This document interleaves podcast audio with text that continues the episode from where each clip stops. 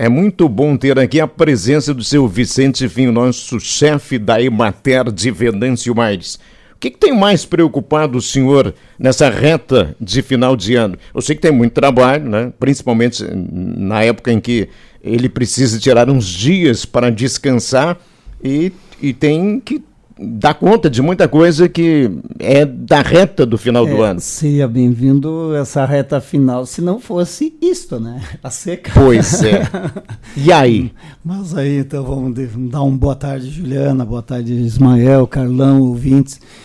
É, na realidade, a gente sabe que são cíclicos essas uh, histórias de. Eu, eu, não chamo de seca ainda total, porque é estiagem, né? Estiagem Sim. prolongada e que continua, a continuar do jeito que está, vai virar uma seca de fato, né? É, ela tem trazido problemas é, não só para a agricultura, como também para a desintentação de, de animais e humanos, né? Que acaba. É, tem lugar que está faltando água potável volume, para as famílias. O volume d'água, né? Sim.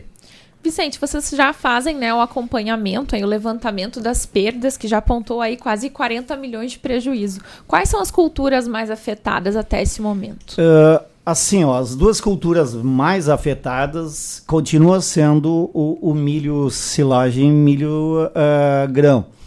É, que teve um, um, aumento em relação a quando a gente estimou esses 39, quase 40 milhões é, naque, naquele ato a gente enxergava que nós tínhamos perdas de, de, de mais ou menos 5% a 65%, dependendo da área, localização, é, enfim, tipo de solo, características do solo, presença ou não de matéria orgânica de cobertura, é, teor de matéria orgânica no solo, enfim, é uma variabilidade é, que determina a variedade, etc.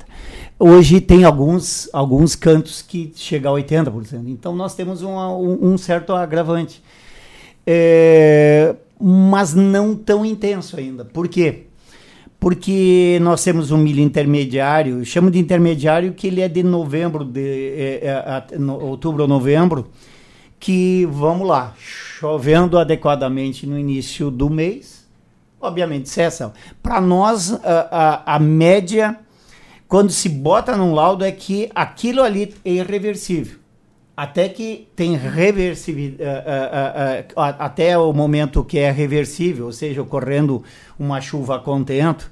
Pena que a gente não pode dizer que aí na, na, segunda, terça vai ter um chuvão, amanhã vai ter chuvão, e não é assim. A gente sabe que no, na próxima, até a próxima quinzena aí eh, são chuvas isoladas e esparsas. Pode chover bastante em um lugar, o outro do lado vai assistir o vizinho ganhar água e não vai e não vai ocorrer na sua lavoura. É, por exemplo, arroz, nós temos já quadros com deficiência d'água. Havendo reposição de, de, de, de, chuva, etc., enchendo o arroio, o pessoal bombando a água, pronto. Quer dizer que ainda ela não está instalada. A gente sabe que se tu olhar o solo lá da lavoura, ela está rachada, ela está tá faltando água. Bom, uma coisa é você estar com a planta até o ponto que ela tem a reversão, se chegar água até ela, e o outro é aquela que não deu. Ela já chegou no grão, está finalizado e não tem mais como. A soja é a mesma coisa. Nós apontamos no laudo aí 250 hectares que teriam mais ou menos desses 250 hectares que foram plantados numa certa fase, a umidade era baixa, rancificou, etc. Quer dizer, uns 180, 185 hectares têm que ser replantados. Bom, é, se tu olhares do ponto de vista de zoneamento, nós já temos algumas áreas de soja que não seriam mais permitidas eh, sendo plantadas serem financiadas. Por quê? Porque o financiamento para algumas variedades encerrou no dia 30 e a grande maioria das variedades encerrou no dia 20 de dezembro. Quer dizer que agora isso, é, essas áreas que não foram introduzidas, elas não têm mais uma cobertura de proagro, ou seja, seria por conta de risco produtor. O caso do arroz, não. O arroz foi uh, plantado na, na, na, dentro do momento adequado, está faltando água para bombear, porque uh, existe uma, uma competição né, entre o urbano e o rural, quer dizer, sempre o humano vai estar vai tá na frente e, Enfim, mesmo não adianta se tu não tem volume d'água para irrigar, tu não, não, não, não tem do que bombear. É, o, o, feijão, ele, ele, é, safra, ele já tinha também uh, sido determinado. É, claro, tem cantos aí mais atrasados, mas eu enxergo o problema nosso maior é não das culturas que já definiram, que é essas que estão no laudo, mas sim das que estão por, por ser plantadas. Por exemplo, o milho safrinha é mais ou menos 5 mil hectares. Ele é, é, ela é muito área, é muito parecida do que a do, a do safra, que é essa que a gente considera que talvez hoje possa estar em 45% a, a perda de média geral, é, irreversível nesse caso. É, mas uh, nós temos até o dia 30 de janeiro para plantar essa, é, é, essa cultura para estar tá com a cobertura e está dentro do ótimo da, da, cultura. Por exemplo, tem 60 hectares de, de feijão que são plantados safrinha. Tem uma quantidade de 700, 800 hectares de milho aliás, desculpe, de, de soja, que também é plantado sobre o tamaco e etc. Esse aí não foi plantado. Por quê? Porque não tem umidade. Você fala em 30, é. 30 dias, não? todo mês de janeiro. Se, o, se não, o, se... o, milho uh, encerra dia 30 de janeiro para a maioria das variedades em, é, é, é, nesse período que é o que tem cobertura. A gente chama zonamento porque aquele climático é, é, é, é, é o que o Ministério acredita que ali ele não vai perder por outras coisas, que ninjada lá na frente. Então foi determinado dia 30. Eu acho que o milho safrinha nosso poderia ser até dia 20 de janeiro, mas isso é o que eu acho, enquanto técnico. Isso é uma coisa que vem é associado à IBGE, associado à Embrapa, tem pesquisa. Uh, é difícil deles gerar um microclima individual, porque nós estamos no vale do, do né? O vale aqui, é, ele, ele tem umas características diferentes. Quando subiu para o Deodoro já é outra. Né? Mas uh, toda essa região da depressão central aí, ela tem um, um, clima característico que pode ser plantado mais cedo e alongar um pouco mais tarde. Na verdade, o prejuízo maior, né, Ju, acaba sempre sendo com o milho. Se a gente analisar agora, é, é o milho. milho. É o milho, é o milho. Eu ia comentar, comparado com outras estiagens, né, que nos dois últimos anos a gente já teve né, situações assim. É, essa de agora, ela tende a ser pior ou ou até agora é algo mais leve, digamos assim, do que a gente viveu nos outros é, anos? Assim, uh, nós tivemos em 2004, 2005 uma ali que foi significativa, que ela foi é, é, começou cedo e andou por muito tempo. Então essa para mim, tanto é que foram acionados na época e claro, a maioria, todas quase as famílias faziam uh, financiamento de milho custeio, né? Uh, porque tinha algumas facilidades, enfim, é, era bem favorecido. Na época deu 2.484 hectares.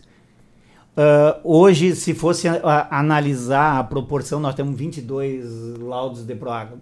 Mas isso não dá para fazer um comparativo, porque na época tinha muitas. Quase todas as famílias tinham um hectare de 1 a 5 a 10 hectares, enfim. Hoje não. Hoje as áreas são mais concentradas, são uma tecnologia muito maior.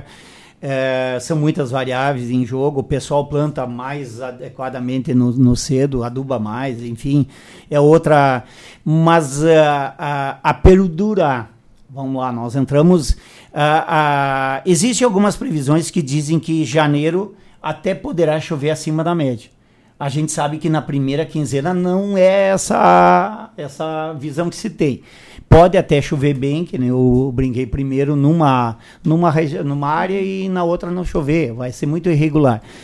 É, mas continuando o quadro aí, por que, que é, é preocupante os, o, o, entre 15 e 20 dias, uh, uh, os, uh, vamos dizer, a etapa posterior aí de janeiro? Porque aí a soja começa a florescer. E à medida que a soja vai florescendo, é, quando é, é, fosse variedades de crescimento indeterminado, ou seja, que continuasse crescendo, que não é a grande maioria das variedades, aí sim, porque nós entrando no, no, no, no florescimento, é, tu tem um curto período é, que essa planta vai, vai, vai esperar. E uma vez iniciada a floração, a planta sofre um estresse muito maior. É, então aí nós começamos a ter problemas já em soja. É, já temos problema em soja, só que é aquela velha história, chovendo bem, uh, o que é ralo ainda fecha a lavoura, né? E claro, tem que se considerar o que está por ser plantado. É, o arroz, o arroz, ele está numa situação que algumas áreas, uma semana já vai ser suficiente para começar a dar dano, tá? Uh, hortaliças uh, continua sendo perdido, porque uh, você não tendo irrigação, a demanda de água de hortaliças é muito grande. E, e aí, voltando à história do, do, do laudo, às vezes o pessoal diz, ah, pois é, mas o, o ah, deu, deu um volume. Mas tu tem que considerar a alimentação que a família está produzindo para si, que não é para vender, como sendo receita, porque depois ele vai ter que desembolsar isso para comprar de fora, né? Ele não vai ter na propriedade. E, e tem que se enxergar que isso é perda. Ah, bom, entre decreto de emergência ou não é, isso é muito relativo, tá? É, eu, quando fiz o laudo, ainda eu deixei lá pontilhado não decreto emergente. Por quê? Porque a regra ela é simples, tem que ter 10% de perda ou numa região localizada, ou no caso, quando é uma estiagem, ela é geral, tu tens que ter mais que 10%. Nós temos aí mais de 2 bilhões, uh, uh, bilhões entre setor serviço, etc. Então, é, é, a agricultura responde por 13 alguma coisa, tu teria que ter uma perda muito significativa. Mas tem outras coisas no envolto. Por exemplo, que às vezes a gente não está enxergando a questão de famílias que precisam d'água, animais que vai ter que. Então, assim, vai ter gastos que não seriam necessários. É, do ponto de vista de quem está no estado, ele vai dizer: bah, a coisa está feia, mas os 400 demandaram. Bom, quais são os 25, 30 piores para nós inicialmente é, dar esse, esse, decreto de emergência? Então, uh, eu só, diria... só, que hoje tu já pensas um pouco diferente. Né? Os dados que foram. Já, já, já, é. já são maiores. É. Agora, assim, são 365 milhões uh, do valor bruto da produção agrícola se tu pegares hoje comercialmente isso não esses 40 milhões nossos ele envolve fruta envolve outras ele não é totalmente comercial. Então da agricultura talvez hoje chegue em 10% sim. Porque o tabaco continua representando 48 e perdeu 5 e não mudou. E a qualidade é melhor. Então assim ó é, é, é para nós é um limiar. A gente a gente sempre é, apura o que já foi, o que não volta mais. Ah, pois é, mas a, tende a tendência é. A tendência é de você ter uma perda maior ainda. Uh, pastagem, por exemplo, está deixando de se plantar a pastagem. Lá atrás já tinha sido perdido X hectares de pastagem uh, que tinha sido plantado e, obviamente, não teve umidade e acabou perdendo. Bom, a grama nativa até ali atrás era uma situação, hoje ela está mais agravada. Ah, bom, passando 20 dias ah, desse jeito, bom, se soma ah, a, a, data que nós fizemos o laudo, dia 20. Hoje nós estamos no dia 29, 30. Vamos considerar 30 porque talvez amanhã possa dar uma chuvinha aí. O que que acontece? São 10 dias de perda é, semelhante ao que tu tinha Até anterior. Então. Sim. Ou até um pouquinho mais agravado. Ah, bom, mas uh, os dias que ficarão até a próxima chuva boa vão ser contabilizados. A gente costuma emitir um laudo sempre quando tem uma perspectiva de uma chuva ou uhum. ocorrência de chuva. Tá? Então, uh, vamos lá. Tomara Deus que ali no dia 2, 3 uh, venha aquela de 15, 20 milímetros e para nós dê uma de 40. É, dando essa de 40, o que que acontece? O para nós que você fala na nossa Venâncio Aires, é, né? na nossa é. Venâncio Aires. Aí se senta e se calcula de novo todas as perdas associadas a cada atividade. Bom, aí nós temos um outro laudo. Eu, eu não comentei uma coisa. Por exemplo, nós fizemos o laudo no dia 20. 20. No dia posterior deu um vento. O, o dia que choveu ali, deu um vento, derrubou um monte de milho. Quer dizer. Já tem perda ali depois a, a, desse dado. Algumas lavouras, elas aumentaram a perda.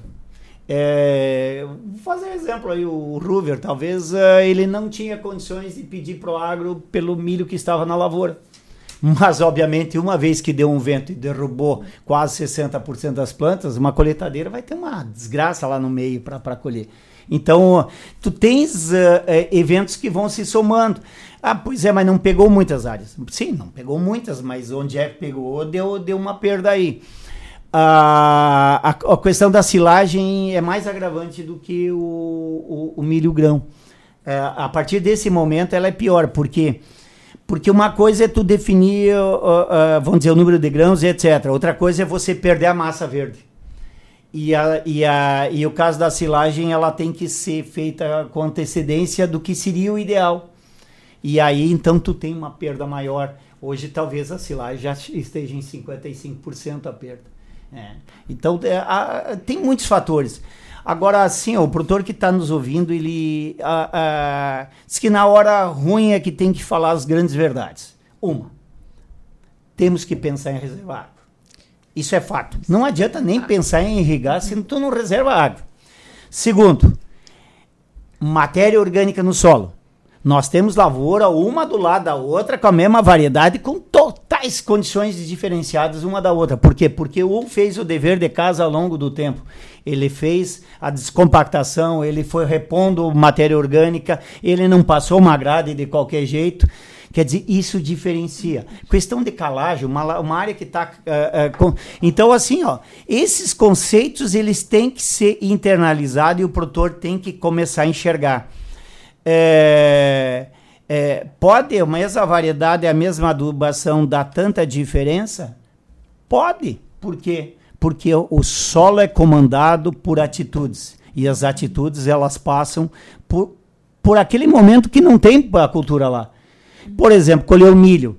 Ah, é arriscado plantar uma outra cultura. Gente, vamos fazer vamos fazer cobertura verde, vamos pegar espécies é, é, inclusive tem espécies de verão que poderiam ser implantadas agora, tipo clotalária, e lá na frente eliminar, plantar aveia e ainda fazer uma segunda. Uh, e é isso é que, que eu ia perguntar, né? Antigamente se plantava muito a aveia. Eh, se fizer isso, já estará contribuindo. Já está contribuindo um monte. E outra coisa, é, por exemplo, nós temos uma boa. Uh, é, quantidade já de frangos. É, então, assim, daqui a pouco tu tá com aveia, utiliza uma matéria orgânica dessa sobre.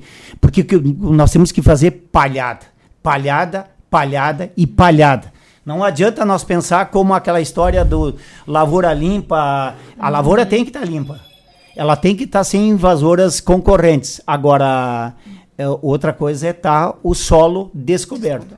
Você imagina é, vamos comparar, eu tô com o cabelo branco, você já tem uma certa abertura de frente, né? Diz que o, quando o sol dá na frente tem o reflexo, ou seja, perdeu o cabelo. Ninguém está é, sabendo o que, que o senhor está falando. Não estou chamando ele de careca, tá? Pelo amor de Deus. Mas a tendência de quem tem cabelo e não ter, é, sente bem na carequinha é. a questão do sol, tá? A lavoura é igual a lavoura que o sol bate direto e vai retirar a água com muito maior facilidade. E aí, para endossar, eu sei que o tempo é escasso e etc., uh, a história da matéria orgânica. Aveia vai girar matéria orgânica, esterco vira matéria orgânica. 90% dos nossos solos tem matéria orgânica abaixo de 2,5%.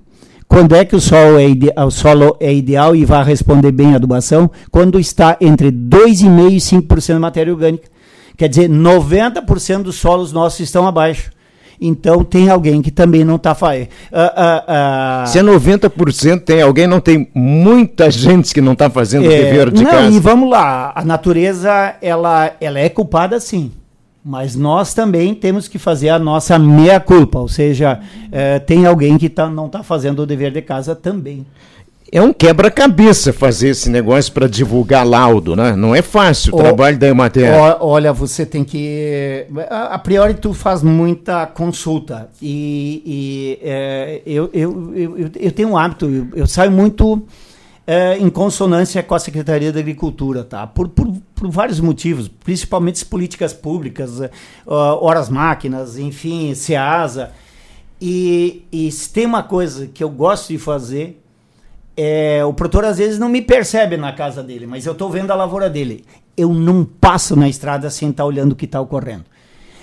E você tem que chegar de volta e mensurar isso muito bem mensurado. Muito bem mensurado. Uh, porque uma vez que você jogou a perda, obviamente ela se torna oficial E depois tu não, não tem como tu chegar a ver. Deu 40% no tabaco. Aí o sujeito produz. O sujeito não, a média do município é 10 arroba, deu 9. Cadê os 40? Tinha que dar 6. Tu tá entendendo?